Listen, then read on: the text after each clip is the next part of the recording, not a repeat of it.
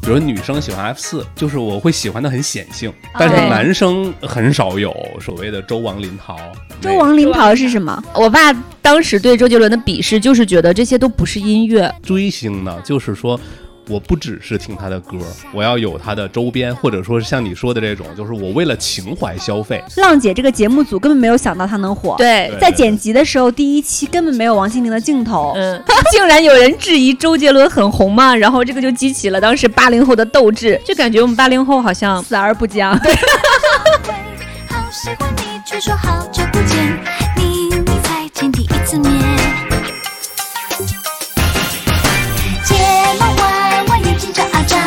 话说到嘴边怎么会转弯？你的微笑像月弯弯，气氛好浪漫。 Hello，大家好，欢迎收听《狼狗时光》，我是主播欣欣。我是小冉，我是扎克，我们的节目呢，可以通过小宇宙、Podcast 和 QQ 音乐搜到，但是我们非常推荐大家通过小宇宙来听我们的节目。嗯，其实我们这一次录制，距离上一次已经过去了将近一个月，主要是因为北京的疫情，我们三个又分别。在朝阳、顺义和丰台地区，然后就是先后经历了中高风险，并且我们本次录制其实原计划是想着今天要克服一切艰难困苦，选择找一个地下停车场，然后坐在车里边享受一次安静的录制。享受嘛。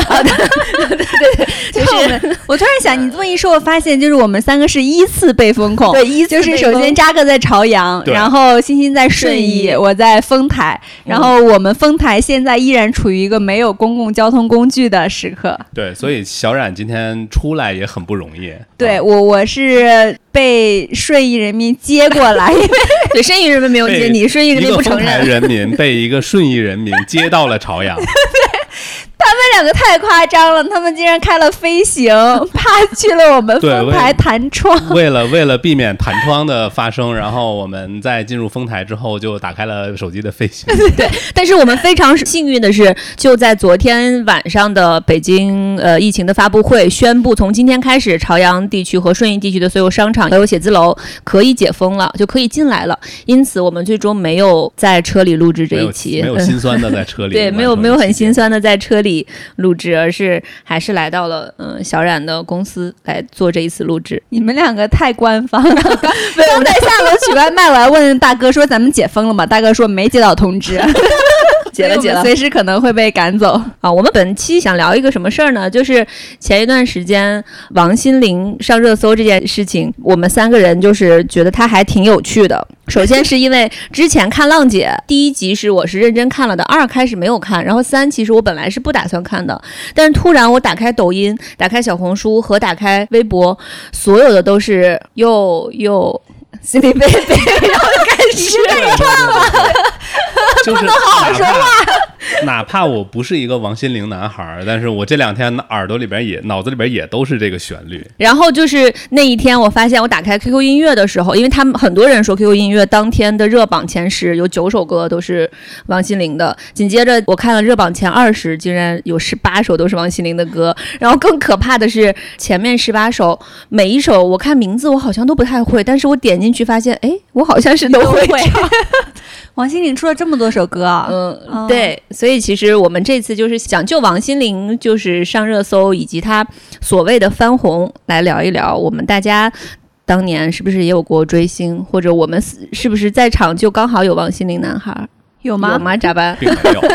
并没有。所以我们我们先来聊一圈儿吧，就是我们各自都怎么看王心凌就是上热搜或者说被刷刷屏这件事情。我其实这两天已经也好几次被问，就是你有没有看王心凌这次出来？然后确实我在网上刷到她视频的时候，她确实还是当年我记忆中的那个样子。嗯啊，虽然就是我并不是一个当年我也没有怎么听过她的歌。后来我仔细仔细回忆了一下，好像她曾经有一首歌出现在过我的 MP 3里，还真的有一首。是你们猜是哪一首？爱你不对，那年夏天什么宁静的都不对，是睫毛弯弯哎啊，睫毛弯弯好像前阵子也流行过对，哎，这个也很适合跳舞的。啊，是是，确实是。但是我我我就回想一下，为什么这首歌会出现在我的那个那个里边儿，就是因为当年就是我们选新歌往 M P 3里边放的时候，不知道你们是怎么样。然后我确实那个时候是绝大多数是看就是 Q Q 音乐或者是各种音乐软件的那个榜单的。这首歌就是新歌热歌榜。它是在里边的。所以我就会下载，因为那个时候的榜单，它的质量确实挺高的，也它也没有其他的渠道去发布什么新歌，所以那个时候就是主要是以这种方式，然后把这首歌下到 M P 3里边，还听了一段时间。但是这是我，我觉得我是跟王心凌唯一的交集， 那那那这一次把自己摘干净了。你这么不屑于成为王心凌男孩，哎，我们前天前几天在群里还讨论说，王心凌刚开始出来的时候走的是纯欲风，就好像很多男孩当时羞于承认自己喜欢王心凌，那里边肯定没有我你。是纯粹对可爱女孩无感。不是，你想一想，那个年代，在我们十几岁的时候，身边的可爱女孩少吗？我干嘛要去看王心凌呢？但是现在不一样了，当我们三十多岁的时候，身边的可爱女孩已经 也挺你就得多的呀去你就得去校门口看 了，那可能不可能太接孩子的时候能看到。啊。天哪，永远都喜欢十五岁的，啊，对，男人很专一的，很专一这件事情天哪，二十五都不行了。总总之就是扎班把自己摘干净，说自己不是王王心凌男孩。所以你怎么看？所以你觉得王心凌这一次，你有感受到她爆火，然后我有，就是呃，那个网上不有好多视频，就是老婆拍老公，嗯王心凌出来的时候，那个那个猥琐的样子。 什么叫猥琐样子？我觉得人家挺可爱的呀。我不是说王心凌，嗯我说那个那那那那些男的那些老公，对我看到之后我能理解。所以你理解的点是在哪里呢？比如说我是一个王心凌男孩的话，现在的蠢欲大多数是跟我没有什么没关系的。我我可能我可能刷到一个蠢欲的女孩，但是她跟我没关系，我不知道她是谁。但是王心凌不一样，她曾经出现在二十年前，她就青春里，对她出现在我的青春里，所以我怀念的就是我的青春。小就是冉，你你是在拍 我吗？ 我没有在拍你，我是突然想到扎克在说的这个，让我想到《简单心理》昨天还是出的一个漫画，它就是《简单心理》出的漫画，都是以一个猫和一个狗，然后在讨论他们主人的这个角色嘛。嗯，然后他们有一只狗，就说他家的主人是王心凌男孩儿，然后这个狗就说，确实印象里他是一个常有一种寂寞之感的男人，说从未见过他的灵魂如此轻盈，然后。然后记忆中的他总是微垂着头吸烟，总是很沉默、严肃和疲惫。情绪波动最大的时候是在外应酬喝醉后，酒精在身体里翻搅，他才会发出一些痛苦的声音。 然后现在看着他哼着歌的样子，突然有些心酸。然后就是他想起了他年轻的时候喜欢的那个喜欢女生的样子嘛， 我觉得就是扎克刚才描述的那个中年男人的感觉。 而且我昨天晚上还看了，就是抖音里面刷到的都是老婆拍到老公，然后突然放到王心凌开始，这老公从一开始没注意，然后突然就坐起来，然后眼睛盯着，然后慢慢嘴角开始扬，甚至整个人身体就开始跟着那个打节奏。然后昨天我看到刷到那个视频是有一个美甲店里边还是一个什么医美店，总之都是服务女生的，女生都在忙，然后她们的老公们就在大厅里边就一直在那儿等。哦哦哦对对对对，我，看突到这个然视频突然电视里边开始看王心凌之后，所有的老公们都纷纷就是坐坐直了身体，然后还有一些站在后排的就站起来，然后跟着一起，然后所有人脸上都露出了那种慈父般，啊、也不能说是慈父吧，就是就少嘴角男开始对少男少男的那个微笑，呃好是少男的微笑 吗？就是我他都认为不少忍年时心点代，破他们。就是在他的脑海里，他一定认为他是少男。 就是从外面看，可能是看到一些油腻的中年身体。 所以小冉呢，你你你们家是有王心凌男孩是吗？我惊到了，就是 前两原来天不知 道，我完全不知道，就是因为王心凌这个名字离我们太遥远了。然后我们前两天为了做这个选题，我就想聊一下为什么这么多中年男人突然说喜欢王心凌，因为好像之前没有什么迹象吧。然后我就问我老公说：“哎，为什么这个中年男人都喜欢王心凌？”我老公首先是手一摆，然后说：“我完全是被动看的啊！我告诉你，我不想看的，我一点都不想看。”然后就开始哎你，然后就开始左腿右腿开始跳， 一个并不轻盈的身体，然后开始灵活的跳动。然后真的跳得非常好，我都不知道他有跳舞的天赋，不知道他啥时候学的是吧？ 或者我不知道他至少看了多少遍吧。哦哦哦哦哦，就是真的跳得非常的娴熟，非常的好，然后跳完之后潇洒的转身就走了。 我觉得他刚才头顶上一定认为自己打了一束光，就是青春之光，然后自己重新回到了二十岁。嗯，不过听你说完，我还是觉得挺心酸的。可是，可是当时王心凌就是她正当年的时候，身边真的有很多男生在追吗？我完全没有印象。我觉对得我们想班问这没个问有题。我想问这个问题，你你们你们当时就是身边有没有那么多男生喜欢王心凌吗？啊，或者说是因为她唱歌才喜欢她的吗？还是因为她的那个演了什么偶像剧？男生喜欢她肯定是因为她长得甜美吧。我们前两天还在聊，就是没有人能拒绝一个好看的、热情开朗的甜妹。可能当时这种甜妹太多了。王心凌火的时候，是不是还有很多其他的女明星啊？但是甜心教主就是她是教主，对对，哦对，因为我为什么问出说会不会是因为不是因为歌，而是因为她演了某些偶像剧？我突然想起来，我有一个好哥们儿，就在当年被我嗤之以鼻的一件事儿，就是他疯狂的迷恋那个叫《公主小妹》里边的张韶涵。哦，张韶涵也很甜心。对，就是但是但男生会看偶像剧吗？对，所以我鄙视她吗？哦，但是就是因为我俩是好哥们儿，所以他也无法屏蔽我知道这件事情，所以我就一直在嘲讽他拿这个事儿。哎，我觉得男生喜欢这个女生不需要看什么偶像剧，她就长成那样，他就喜欢。就是，所以我觉得当时只是我们没有听到那么多男生跟我们反馈，也许他们自己私下在聊，自己很喜欢。对，而且就是我们在开麦之前，扎克提到，呃，是不是当时会有一些男生他是喜欢的，但是当时没有表露，呃，有可能，有可能。所以为啥他觉得不为好什么意呢？思？嗯我们回忆一下一个现象，是不是？比如女生喜欢 F 四，就是我会喜欢的很显哦性，但是对男生很少有说我喜欢哪个女明星或者哪个呃异性角色、女性角色，他会很显性的去喜欢啊。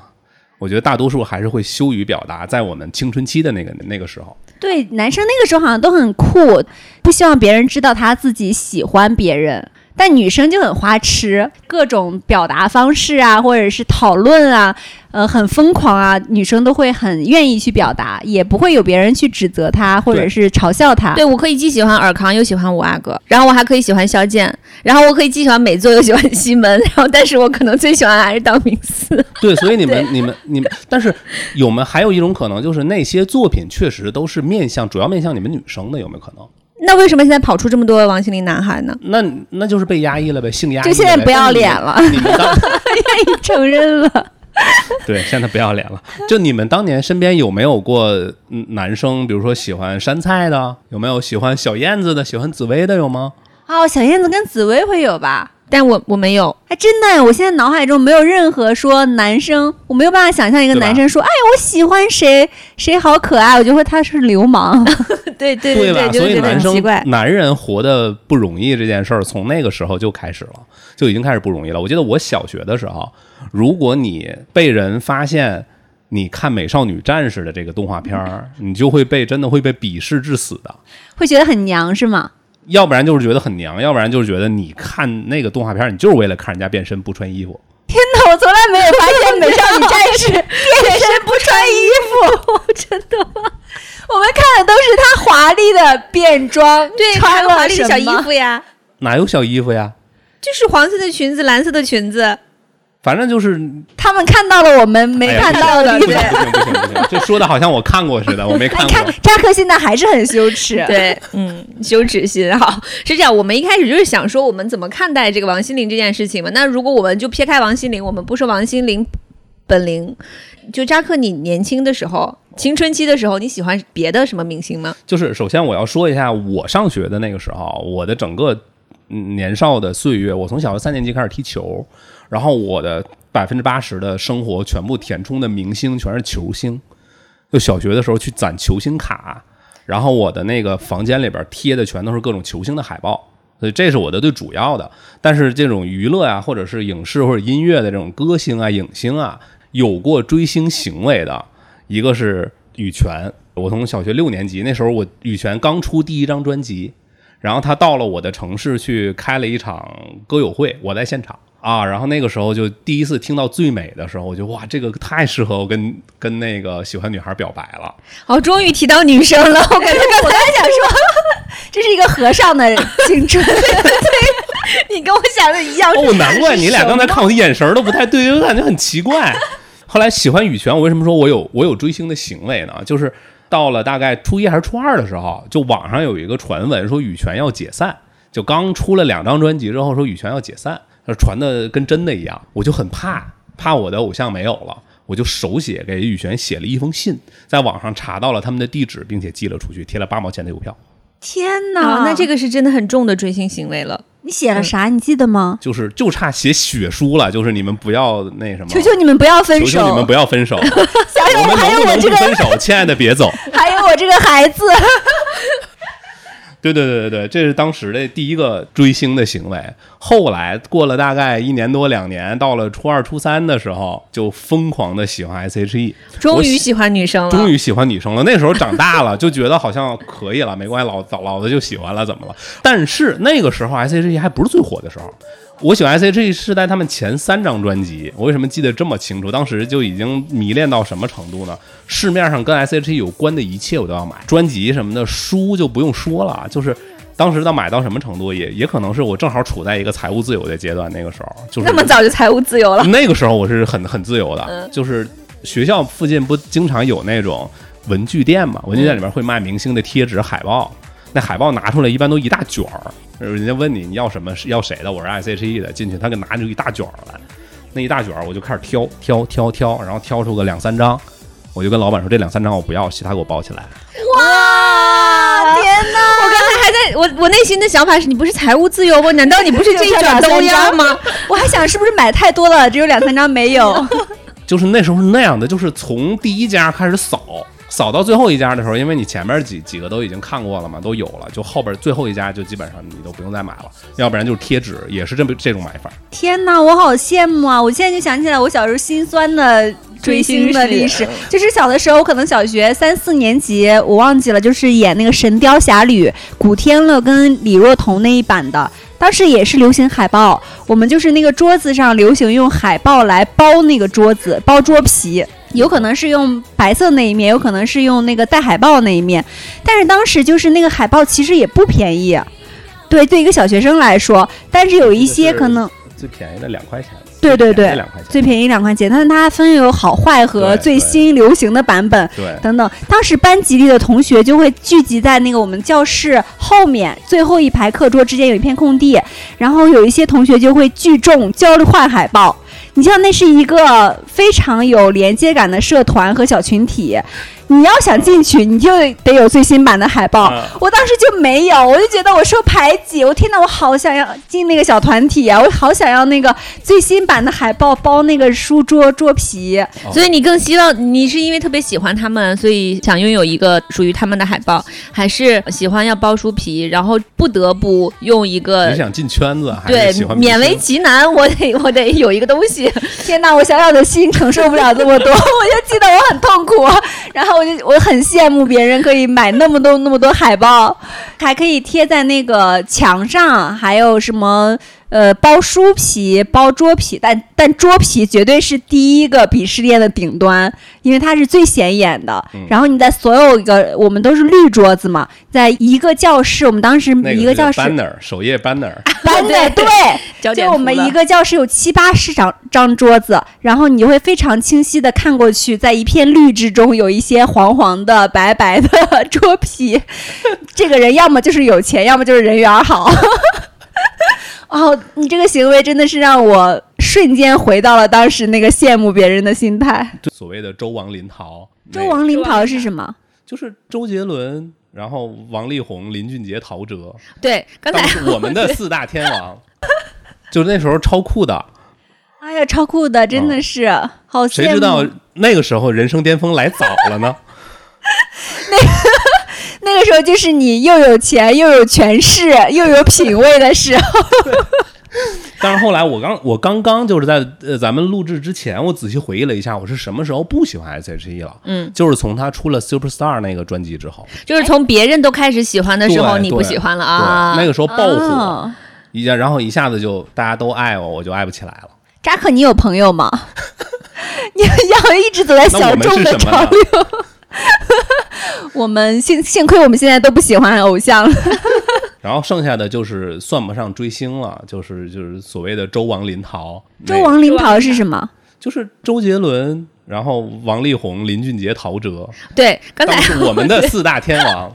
哦，天哪，好洋气啊！ 所以之前我们都说四大天王，香港四大天王的时候是那一代，就是嗯呃嗯刘德华香港的那个爸爸黄金那时一代对，呃，那一代的。然后咱们这一代其实就是刚才说到的这个周王林涛。小冉，你你那个时候喜欢谁吗？ S.H.E E 肯定也是当时最火的，就是初嗯中的时候，我记得就是大家会很分帮派，因为三个人他的风格是非常不一样的。嗯，呃，我是支持黑 B 派的，然后有很多的女生会喜欢 Selina，就是她是甜姐派的嘛，嗯然后也有一少部分人会喜欢 Ella。嗯，就是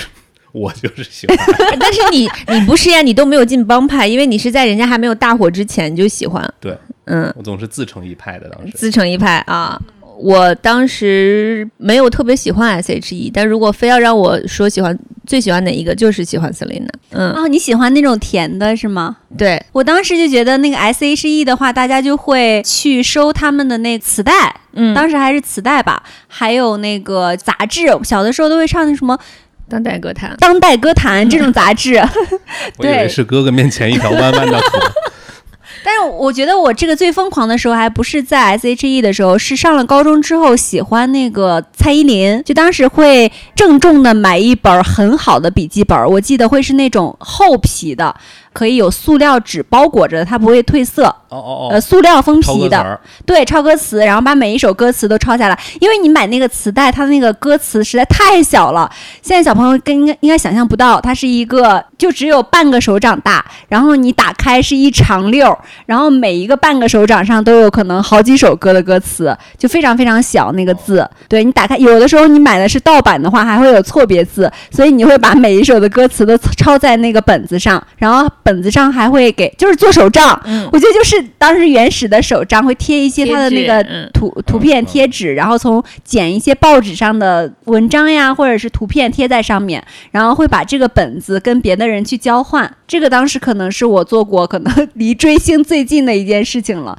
我觉得已经对我来说算是花了很多时间精力的了。所以你们都没有喜欢过周杰伦吗？就是喜欢周杰伦，就属于是在那个刚才我说 S.H.E 之下的一个一个程度，就是因为太大众了，有有有有关系吧，但是确实就是他那歌都已经让你听的都听烂了。我觉得我对于周杰伦应该跟羽泉是周杰伦羽泉应该属于一个 level 的，对我来说，就我喜欢的程度是一个 level 的，我是说。嗯哦哦哦，喜欢的程度，嗯，因为就是不都不用说了，是不是？就是对对默认年轻人都会喜欢周杰伦。对，啊周王林涛在我心里边永远都是 Y Y D S。对那他们我几个确实是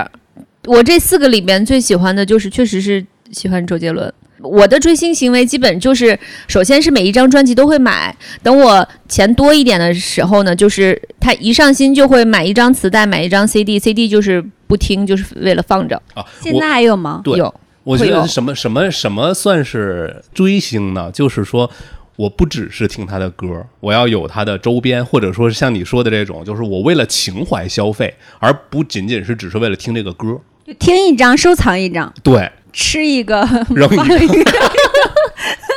听一个，并且要第一时间要学会里边的很多歌，包括特别嗯拿一个小众的吧，就是有一首歌叫什么《火车到未去》，嗯， 啥？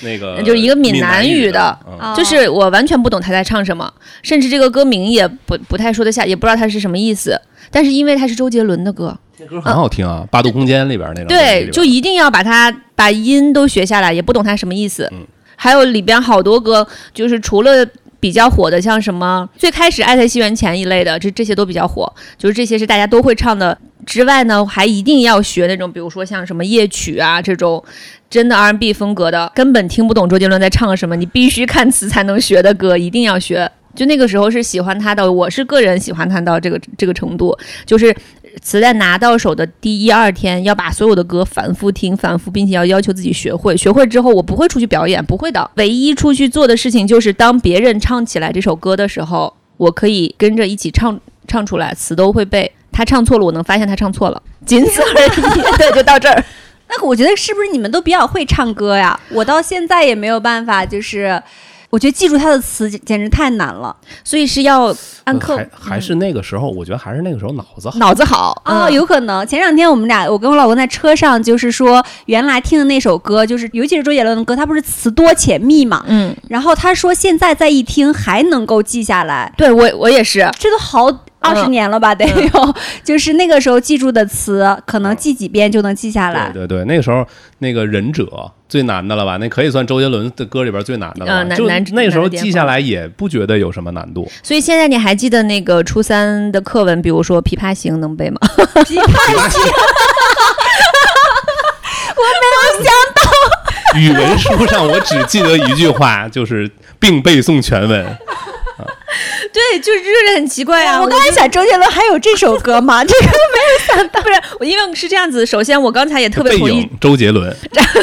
扎克说脑子好，我觉得当时能记下来就是脑子好。可是我又反、哦有有又仔道细理一想，对对哎对，那我为什么记不住《琵琶行》？对，为什么忘了《荷塘月色》？你们是就着音乐记下来的吧？嗯就是那个旋律。是天呐，我我听到这些，就是有我周围有一个朋友特别疯狂，但是我都是这些不好的记忆，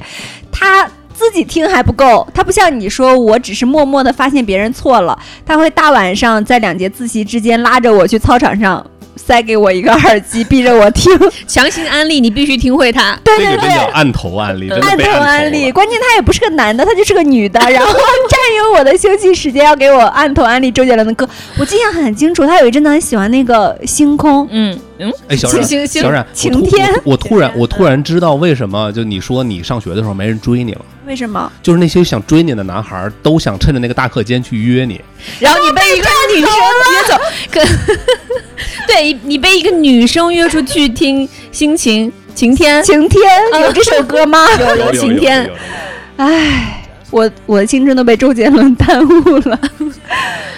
嗯唉，我我我对那首歌的话，我觉得我第一次学那首歌是认真的去学一首歌，是学《栀子花开》，你们听过这首歌吗？啊啊，何听炅过何炅的， 对对嗯，对对，我真的是我我印象很深刻，我在我床上躺着，然后那首歌至少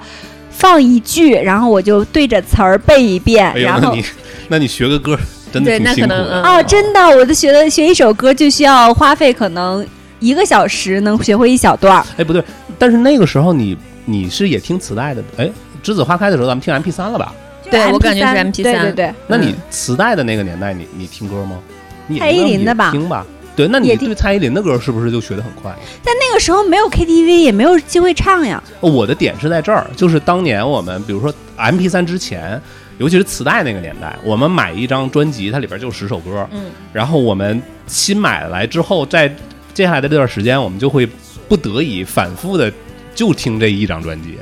所以你很难不背下来，有没有这个可能？容易容易，对它就是容易很难容易背，容易不背下来那。没有，我觉得我 们家，我觉得我们家磁带好多， 就是对啊，我我是属于那种就周杰伦的，我可能会听他个二十遍，就是听到那个磁带有点它磨把磨损以损后不清晰了。嗯对对，然后就周杰伦的会听成听到这个程度之后呢，就开始听那种盗版的带，盗版的磁带就是把就大家专辑都放到混一个混到一起啊，但是 M P 三就是这个数字音乐之后，是嗯我们获取到一首一首歌、一首音乐，嗯，或者是更换掉它，这个真的太容易了。对，哪怕它现在这首歌它不符合我现在的情绪，我就可以马上换掉它。哦，真的，这个很残忍。嗯我有一个同桌，当时 MP 3格式就是容量比较小，其实放不了太多歌。对对我对，印象很深刻，他当时高中吧，他就说我的 MP 3里不允许出现我不喜欢的歌， 然啊后好他严只格，要他只要现在不喜欢，就会把它删掉，然后再放进只剩下一些自己能喜欢的歌。是的，是的。哦嗯，除了音乐呢，就比如说像王心凌，她不只是因为音乐的原因翻红嘛，对吧？她肯定还是有一些之前有很多影视剧、偶像剧。反正就是人家对这个甜心教主的人设打造的非常的对人那个时候感觉多栖艺人就是，哪怕是周杰伦这样，人家还拍电影，还演电影呢。不仅是自己导，然后他还去演演电影。就是你们在青春期的时候，有没有记得其他的追星的？他不是音乐类的，音乐我不行，但是看电视我很行。 对，看电视看什么呢？ 就是偶像剧，还有就是啊，我记得当时就是看《流星花园》，它嗯应该是最早的一个偶像剧吧，算是。我我记得看《流星花园》的时候。我还很矮，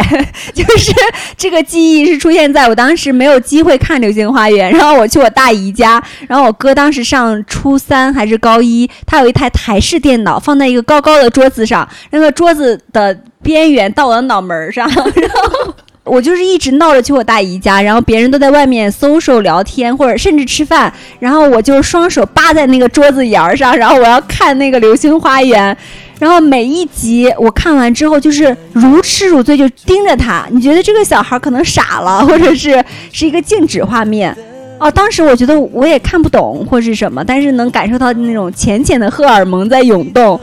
我当时最喜欢道明寺，我是前面就是很喜欢花泽类，后面开始喜欢道明寺。花泽类长得真的是很帅。 对，然后后来那个西门和小优的那一段，有有西西门我也可以，然后每一个生猛不忌呗，就是哎，你有觉得西门很丑吗？当时会觉得是他们四个里最不帅的，但是因为他这个人很好，他很细心，他真的很会，然后他对是小那优个，渣男是不是？对他就是很多女朋友，但是他真的对小优就就还挺好的，就是我也挺喜欢西门的。然后美作就是最注意友情嘛，就我们四个怎么会变成这样？就是嗯、哦，美作那个头发真的对是，又垂又顺又直。哎，那又很你娘你们为《流星花园》为 F 四消费过吗？贴纸吧，嗯，贴纸、海报，对，贴纸、海报，还有就是我当时看这个看《流星花园》，没有小小冉这么辛苦。我是在一个暑假的时候，也是大姨，就是大姨带着我， 带着我表姐，就是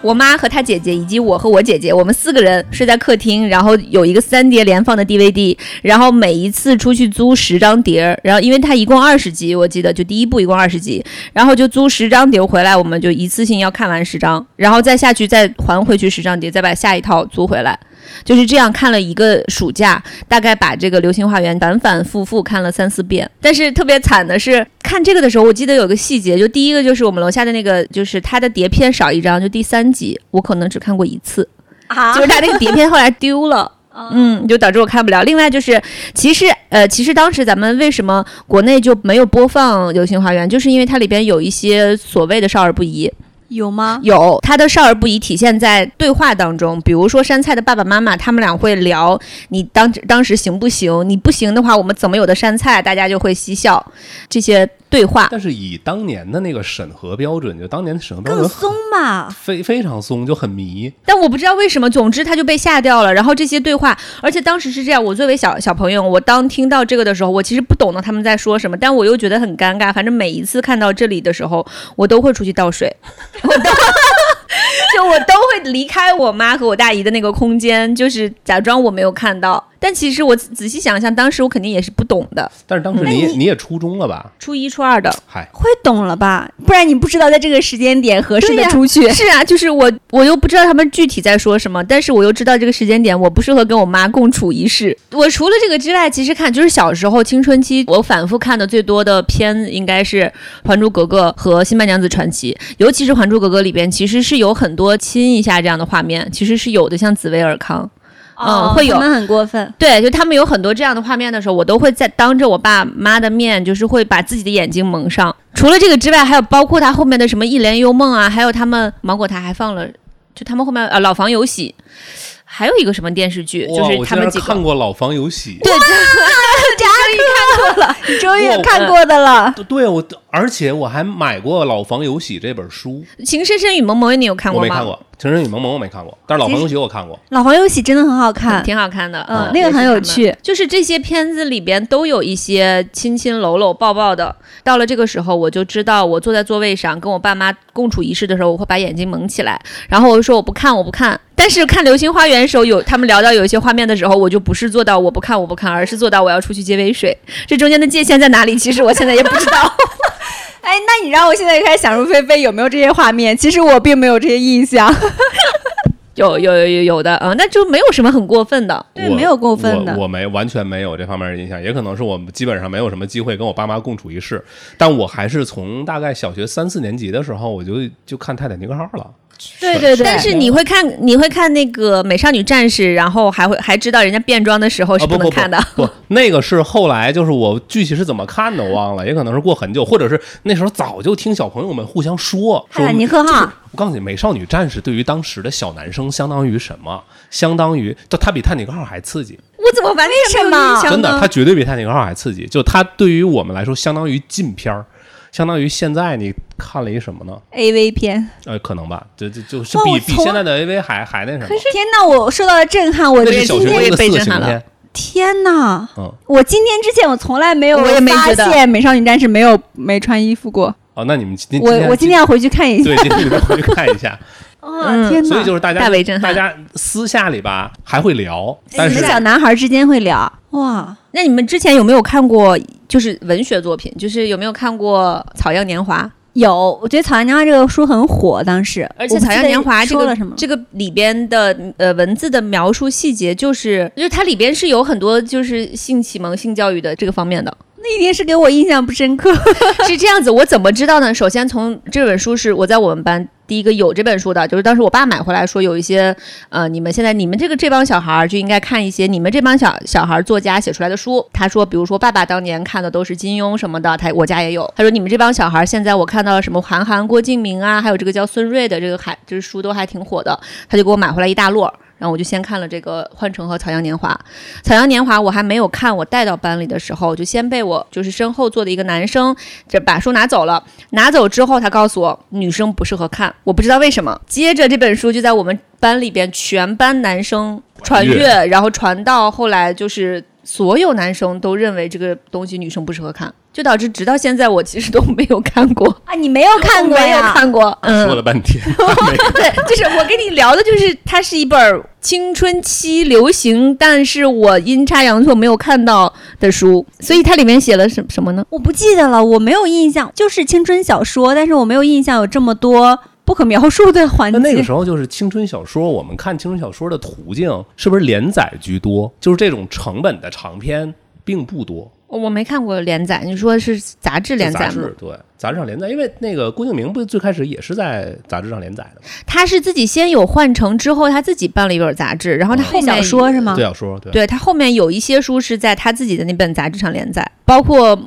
《梦里花落知多少》，其实也是连载，后来又出了一本，是吧？嗯反正他这个我看过的，我觉得还是看整本的小说会比较多。当时我们班有一本《梦里花落知多少》，就是在班里传阅，嗯，嗯、那个好像没有什么其他的啊，就是属于很感人。后来这本书就被我们语文老师收走了。然后我们语文老师是一个刚毕业的女老师，然后就有人发现交作业的时候，发现这女老师捧着《梦里花落知多 少》在办公室里哭，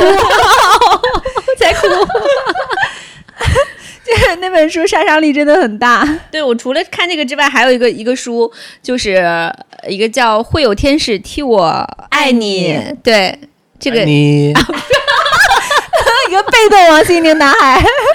基因里已经激发了基因里被动技能，基因动了。对，就是这本书也是我印象还比较深刻的一个一个，当时在班里面挺流行的。当时就看很多那种杂志，就是当代歌坛，然后各种什么故事会。对哦，瑞丽，瑞丽瑞是我丽们当时看的。那 嗯，不是时尚杂志吗？是啊，女生要看的。好吧，新薇，你知道新吗？薇，对对我对， 知道，我知道嗯，嗯，这我两都个知就道是我们那个嗯时代应该会看的。嗯，就是那时候报刊亭、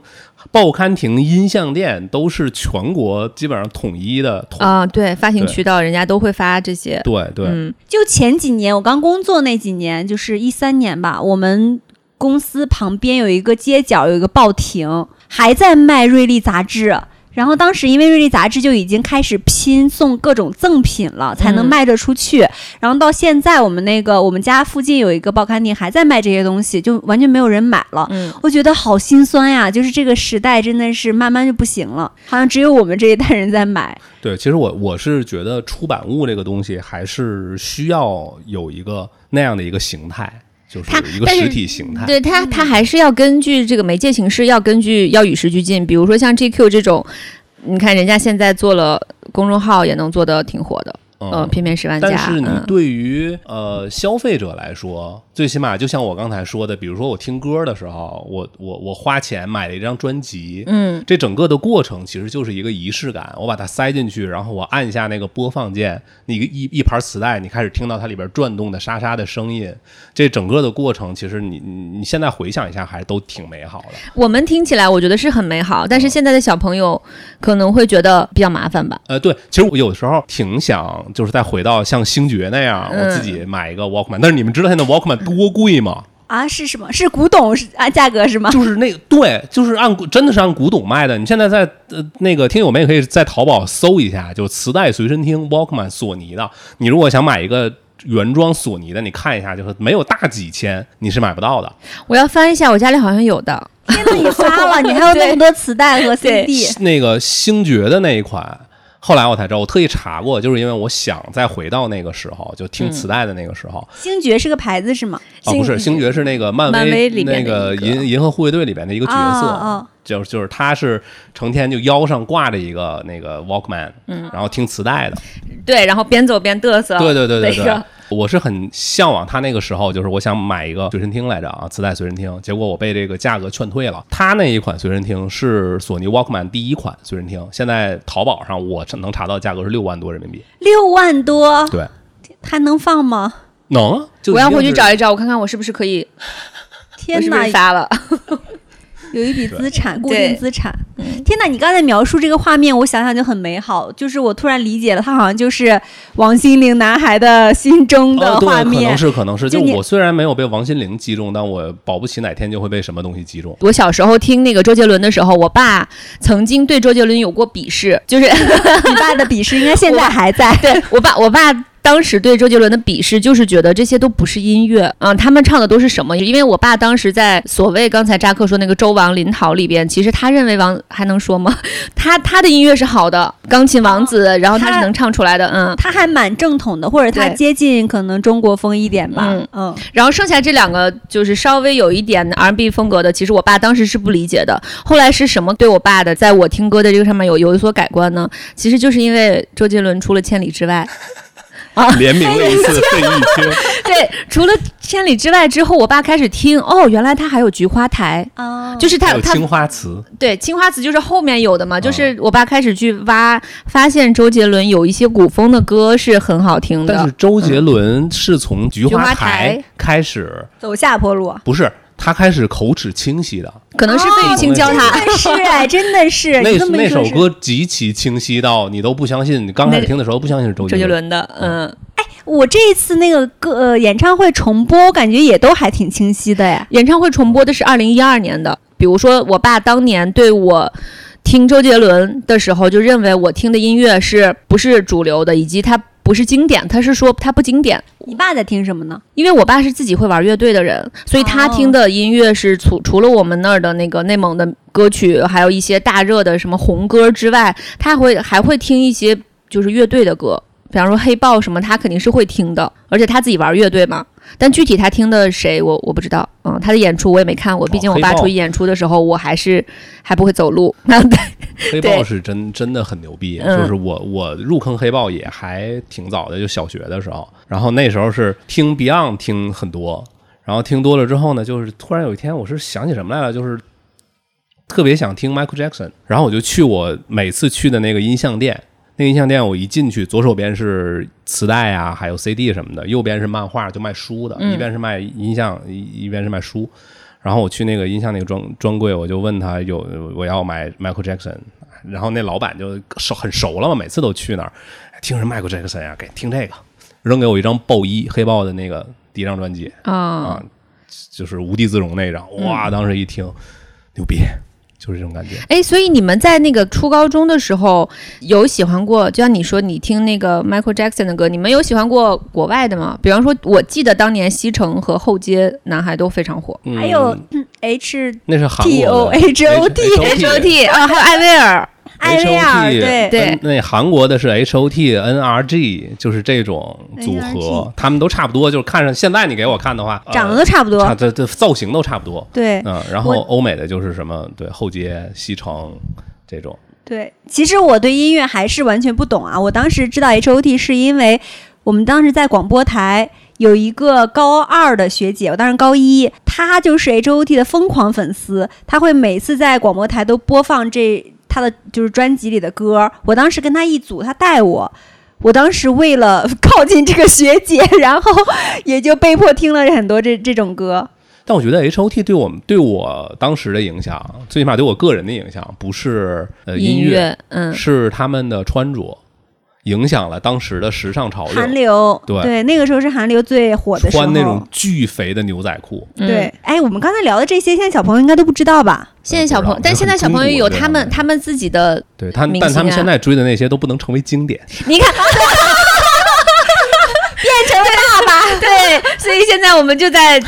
就等着，呃，比如说十年之后看一下，哎，今天这期扎就克放在这儿。对，看一下扎克会不会被打脸。但是我是有根据的，就首先就是那个周王林桃，咱们就以周王林桃为典型，就说我们当时的那那批音乐人，像你爸爸之所以觉得，或者说我们的父母之所以觉得那些音乐不能成为经典，就是很大一部分原因是因为在他们的概念里边，那些是舶来品，R&B 这种是西方的东西，就是那个所谓的流行的东西，它只是因为流行，那流行可能它就是一一一一阵儿就过去了，但是其实也都是音乐人结合了世界上多种各种各样的音乐元素之后，用心制作出来的东西。但是现在这个，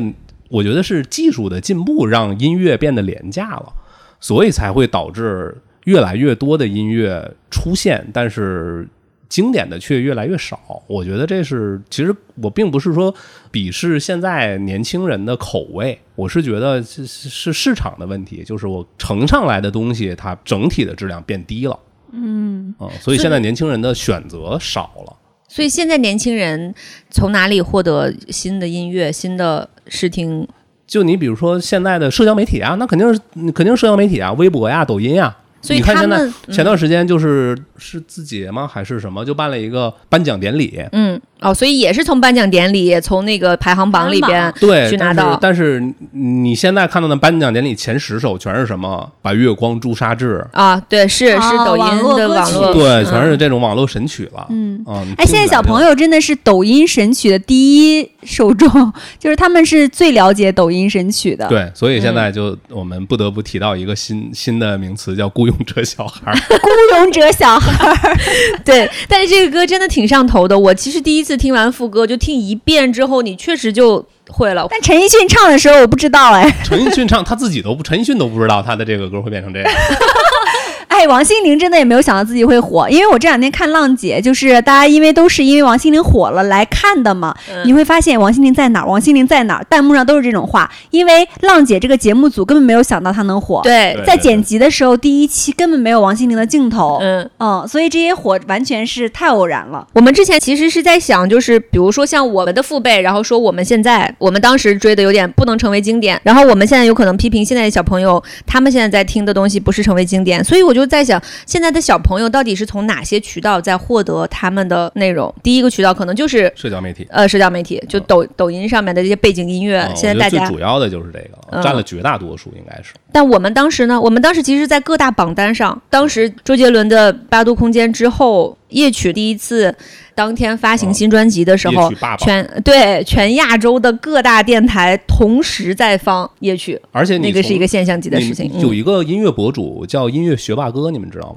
不知听说道过吗知道就你们可以关注一下，就嗯他是专业的音乐生，然后他每次分析这种流行音乐都是会从专业的角度去分析的，哦然后他每次就在对比现在的音乐跟之前的音乐，嗯，他基本上都会拿这个周王林桃来举例子，比如说同样是中国风，但是周王林桃四个人他们。都有中国风的作品，但是嗯他们体现中国风的方式是都有自己的特点，嗯非常有意思。因为人家是专业的嘛，所以他的一些呃描述就会让你觉得啊、这还真是那么回事儿。我听过一期播客，是他讲王菲的，王菲整个就是截止到目前的歌曲生涯哈，他就有明显有一个。后来走下坡路的时候，他就从你刚才说的那个很专业的角度，就是说现在的音乐歌坛真的是不行了，嗯现在出的好东西太少了。前两天那个罗大佑的视频歌友会吧，然后有一个家长在朋友圈里发，让小朋友边吃饭边看罗大佑的演唱会，按说 头安利，按头安利，现在的小朋友总应该要知道点好东西。嗯对，其实我们之前想起来，大概在二零一九年的时候，我们这一批人就是在当时有一个集体为周杰伦打榜的事件，啊就是对对、啊对就是大概在七月，就是夏天的时机，我记得很多八零后，然后大家在网上流传一个攻略，就是为了让周杰伦冲上微博超话的热搜。为什么呢？就是因为这个超话热搜长期被那个蔡徐坤霸榜了很久，不知道因为一个什么机缘 巧合，然后有一些小朋友就是说周杰伦是谁？就他很红吗？竟然有人质疑离周杰伦很红嘛，然后这个就激起了当时八零后的斗志，然后导致这些八零后现学如何打榜，到底什么是榜单，然后他们需要做什么操作，然后他们就是有一个叫环球人物的那个采访里边说，八零后采取了保守笨拙，但又非常执着的投票方式，帮助周杰伦登顶超话热搜，说这肯定是当时这一代人，就是八零后这一代人最后一次带有文化意味的青春的集体祭奠。当时看完这这句评语的时候，我确实是觉得，哦，我们八零后最后一次集体疯狂。然后结果没过两年，现在八零后又因为为王心凌，前为两天王 在心凌投票， 再一次死而复生。 但是八零后就是体现了八零后的能力，就是在因为王心凌根本没有投票，然后 在群里大家就在问那个说怎么样给王心凌 投票，短信吗？然后我想短信投票应该是超女时代的事情了。 对，所以刚才扎克说这两天很流行一句话叫叫做“我们八零后是老了，而不是死了”。对、 但是不是说上一次为周杰伦打榜就是我们最后一次的集体祭奠吗？怎么过了两天，冷门歌手孙燕姿上热搜之后，我们又集体祭奠一次青春？然后罗大佑出来唱那个什么的时候，我们再一次集体祭祭奠我们的青春。现在王心凌又出来之后，我们又有一群人集体祭奠我们的青春，就感觉我们八零后好像死而不僵。 一直在祭奠我们的青春。对，这个是好事儿，就嗯跟前两天那个。你们在群里边看到，在足咱球队的群里边看到了吗？AC 米兰夺冠这件事情，嗯，小我冉看到真的了，好迷茫。 看到了。嗯， 对，就是我们一群老男人，然后大家都在就熬夜凌晨两三点看米兰的比赛，就是因为 AC 米兰上一次拿联赛冠军是十一年前，但是我记得 AC 米兰和国际米兰还有尤文图斯，其实是因为被罚了一次，所以他们啊只嗯从有只有尤文图斯，呃只有尤文图斯对没被罚出去呃，不吧是，？只有尤文图斯被罚了。被罚出去降级了降级，对然后就变成了有很长一段时间，我的身边的朋友们没有再聊他们了，就感觉这个对足球意这件意甲事情意甲确实是对，啊突然一下淡出了，就是我作为一个伪球迷的视线。 对，但是我们就只是要祭奠米兰这件事情，因哦为十一年前这个一个豪门的兴衰，然后对我们来说，就是十一年前我们的我们，其实也是在祭奠青春，啊、死而不僵。死而不僵，感觉八零后很不容易。所以我觉得有就是这些喜欢的人，还是一种很好的感觉的。嗯我我会觉得我已经想不起来我，你现在提这些喜欢的偶像，还是这些十几岁的时候的事情。我最近在粉的偶像，我都不知道是谁了，就是已经很难有这个心气儿了。我倒是最近这几年每一年都会有不同的偶像， 就是 对展开啊讲我其讲实是这样，因为首先我一开始喜欢的偶像还是属于他。是我们的长辈，也就是比我们大一点。比方说，一开始喜欢胡歌啊、这个我们大家都可以理解。但是我不是哦从《仙剑》喜欢的，我就是从《琅琊榜》开始喜欢他。但是嗯紧接着之后就开始喜欢，比如说像刘昊然、刘浩然然弟弟，浩然弟弟，对，哦，然后比如说像易烊千玺，这两个一般是属于大家都比较容易接受的，因为易烊千玺是还挺多作品的。但我喜欢易烊千玺的开始不是因为他的呃电影作品，是因为他那个这就是街舞，哦，对，就是他跳舞真的跳得特别好。对，然后我因为看了《这就是街舞》，然后还看了那个《偶像练习生》。《偶像练习生》的第一集里边，大概有一百个男生坐在那个舞台上要排位嘛。然后在一百个人里边，其实每个人的头像就非常小。我大概很远就一眼看到一个男生，然后我就问我闺蜜，我闺蜜非常懂，我说：“哎，那个男生叫什么？”然后她就放大了，暂停放大看，她说：“哦，叫林彦俊。”我说：“啊，这个好帅。”结果这个男生就一直从《偶像练习生》一直他都没有在出道位的九人的排位之内，直到最后一次就最终终极决战了，他突然进入了那个九人的名单，然后成为了第五名。然后，所以这个是我最近两年喜欢的一个人。然后，因为还看那个《偶像练习生》，就对蔡徐坤也非常熟悉。他真的是各方面挺全能的一个小孩儿。你是说异能？，对，嗯，异能是挺全能的，所以他也算是是我这两年新认识的一个小朋友，觉得他还挺好的。除了他们俩之外，后面的王一博，哦，王一博，你从什么时候开始喜欢他？也是是因为《偶像练习生》之后有一个女生的选秀节节节目，好像是一零一，然后她在里边跳舞，他当舞蹈老师，对她啊舞担，她跳了一个叫好像坏小孩还是一个什么，她跟那个一个叫豆子豆的子，嗯，就他俩跳的那个，我觉得啊，这个这个男孩跳舞好，就很会，就是那个力道各方面都特别好。然后我是因为这个就开始喜欢，就是觉得哦，王一博，嗯，这个男孩不错。接下来最近这两年，只要新出来的一些男生和小男生、小女生。如果是大火的，我还是会真的去看一下他们的节目。你确定不是从业务考核的角度？哎是， 是也是有这公个 关人的职业素养。对，是就是我首先我是因为就是没有所谓的家庭拖这个日常工作以外的时间的后腿，就比方说我回家没有那么多家务什么的，毕竟自己嘛，我就可以想干什么， 对，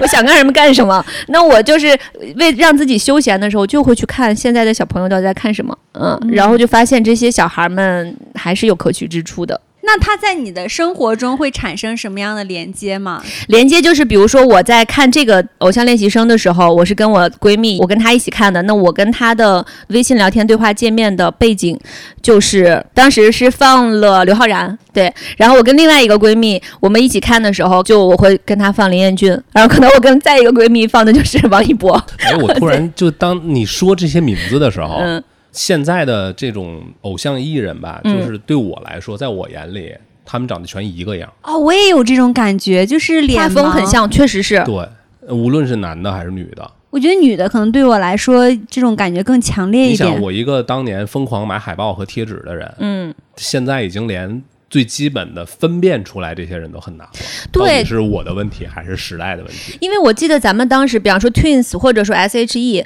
他们这种组合里边的每一个人是一力求差异化对的。对钟对欣对桐和阿萨，他就很就阿娇阿萨就是很不一样。就何雨有喜欢阿娇派的，喜欢阿萨的。而 S.H.E 里边，我们当时也三会个分就出更来不一样了。派别，然后 F 四那更是很非常不一样，每个人他在电视剧里边还是电视剧外面塑造的形象、性格特点都非常不一样。但是现在，比如说我在看《偶恋》当时出来的，比如说十九个人、十一个人，除非我是跟着这个节目从头到尾看了一季，我能找到这十一个人的差别是什么，否则我确实很难分出来。这还有一个就是，比如说当年的我们看到的，咱们就说帅哥，当年的帅的各有各的帅法，但每一个都帅。你比如说谢谢霆锋、什么金城武、陈冠希。余文乐然后，呃，对，余文乐，什么尊龙，就是每一个人他都有自己的帅法，但是他放到一起，你既能分辨出来他们都很帅，呃，他们你既能承认他们都很帅，你也能分辨出来他们谁是谁。但是现在我真的分辨不出来。就有一次我在公司附近走路，然后看到一个应该是一个小小艺人吧，在那儿拍写真，旁边有一些他的小粉丝女生在拿着单反长枪短炮在那儿拍他，也因为也不能靠得很近，他还有那个、根本就分辨不出来他是谁。就我只知道啊，他也可能是一个小艺人，但是你把你说他是某一线艺人，我也不觉得有什么问题。我会有一点点不一样的感觉，就是因为我我本身分辨不出来啊，我不是站在说我能分辨出来的角度，我只是在想，比如说像一零一，其实选出来那些女生差别挺大的，她会尽量在十一个人中间或九个人中间去多元化的满足这些粉丝的需求。我我不记得她的名字啊，但你像她肯定有帅气派的，有甜美派的。有一些性格直爽的，她也会在这些节目中表现她不同的性格。嗯，所以它应该是有多元化考虑的，而且这些经纪、这些艺人的经纪公司肯定也会有这样的考虑。嗯而且我会有一种类比，就是嗯你比如说外国人看中国人，他长相是一样的，会不会是因为他对中国人了解很少，他停留在一种印象里、一种模糊的大面儿上，他所以他觉得分辨不出来，是因为我们现在对这些明星、对艺人了解太少了，就是一张脸，所以我看不出来。哦，有可能，我就想一想自己，比如说喜欢周杰伦，我是从什么时候开始对他的歌的那个歌名和里边的内容我对不上号的？我虽然可能有可能会唱，但我绝对不会像《八度空间》里面的歌，一听这个曲子我就知道它是哪个歌名。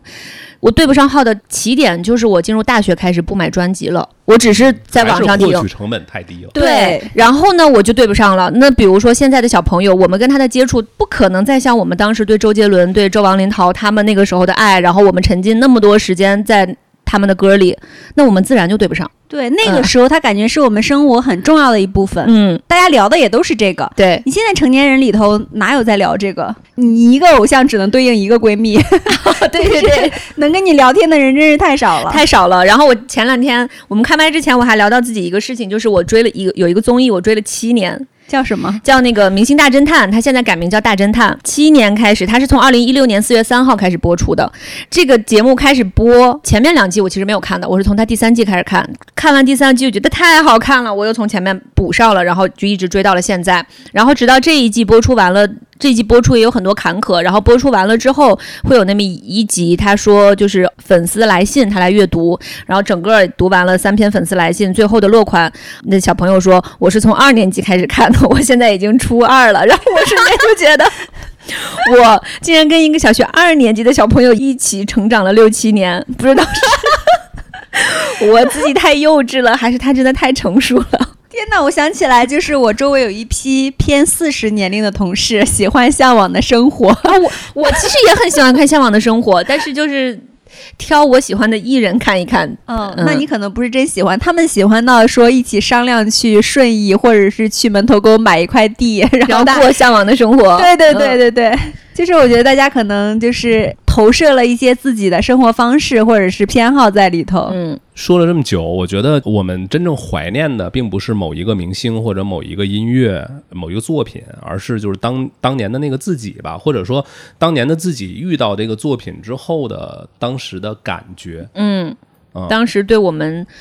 生活方方面面的影响，我们的体验，我们真实的感受就。是体验对嗯，我觉得就是我们怀你怀念的就是这个体验，而这个体验有可能就是转瞬即逝的，它就是因为它是转瞬即逝的，所以它才弥足珍贵。就我对，一下子，你现在让我闭眼想，让我最珍贵的就是两两个场面啊，就是呃，一个是我去音乐节，有有几年我是连着去草莓音乐节的，嗯，每年五一嘛，在那个通州运河公园儿。第一年我在一个那个舞台，它分好多舞台嘛，一个台湾的说唱团体叫大喜门。然后我在那儿第一次听了草莓音乐节，哇，那当时那个气氛整个就超嗨，就你整个人进去了。他当时的那个音响，尤其是说唱呃乐队，就台湾的那个艺人还是很会拿捏现场气氛的。嗯，他当时那个重音一开，嗡的一下，我一点儿也不夸张，我们全场人的那个裤腿儿下边那个裤腿儿下摆咣都跟着一起震。然后你想那个人得多沉浸在那个里边儿，那真是全场嗨翻天，嗨了一个小时。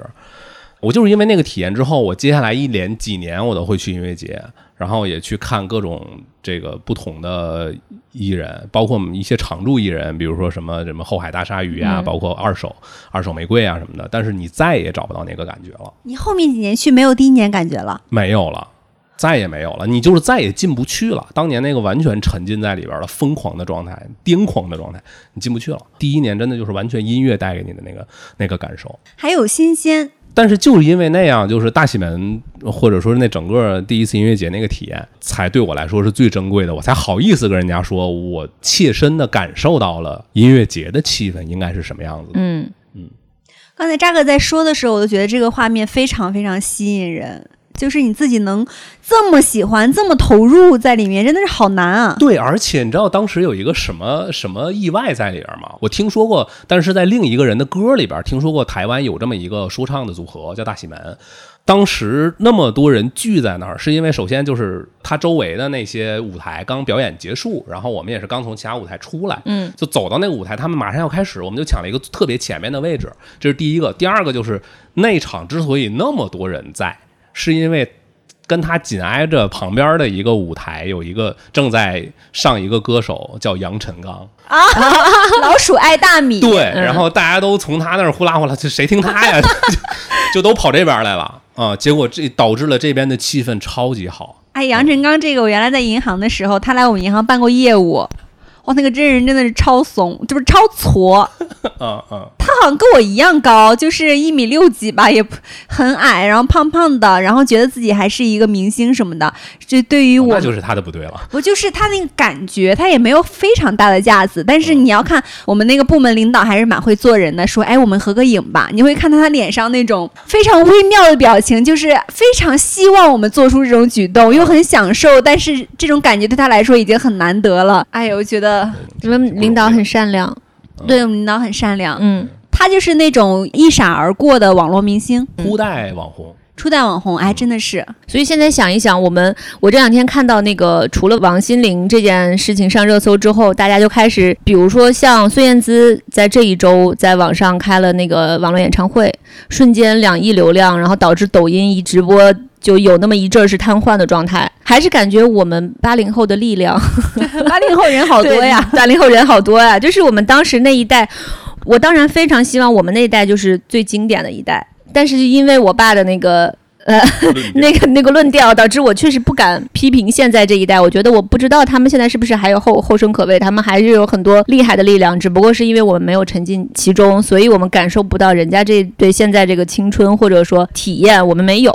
已经开嗯始迫不及待的就想看一零后缅怀自己的青春了。啊，是啊，我们聊了这么多，我还想到我们最近看到的一个热搜，叫做“娱乐圈的尽头是考古”。其实我点进去背后的含义，就是发现其实现在有好多电视节目，其实都是把之前很红的一些经典的人物或者以前的艺人重新挖回来，给他打造一个新的节目。比如说现在的《浪姐》，比如说《生生不息》，然后再比如说前两年我们特别喜欢看的一个歌手《我是歌手》的那个那个节目，其实都是让以前的经典的艺人重回舞台，然后让他们的经典重新翻红。所以，其实从我内心的希望来讲呢，我其实希望我追过的像周王、林桃这一代经典人物，他永远经典下去。也希望我们八零后永远死而不僵，永远 每每隔一年都可能出现在热搜上，祭奠我们自己那那一代的那个青春记忆。这也说明我们一直就很青春热血。但是当然了，也也特别希望现在后辈有很多新鲜的血液，能让我们的呃歌坛啊、文文化界啊、图书市场，然后再恢复当年的鼎盛时期。对，所以我们祝福自己，也祝福别人吧。啊，对，然后我倒是觉得，就是提醒一下，就现在的呃年轻的孩子们，就是你们在听你们喜欢的音乐或者看你们喜欢的作品的时候，其实如果你们觉得现在的作品有点满足不了你们了，你你们可以试着回溯一下，可能可会以按找头到安你利，们像罗大佑， 好委婉的安德安利。对对对，这个真真的有可能会，因为这也是个轮回嘛，就你很可能你们在甚至更早五六十年前，甚至更早，你们可能发现你们喜欢的东西在那个时候已经出现过了，其实也是一个寻宝式的蛮好玩的一个体验。我就希望我们八零后多多锻炼身体吧，还有那么多场硬仗要打，我们的精力要跟得上。对对对对对，长寿才是王道。嗯，好，那这样八零后加油，好，八零后加油，拜拜。拜拜拜。生活在你的臂弯里胡闹，你的世界是一座城堡，在那头贴画满信号，贴在手机上对你微笑，常常笑。哦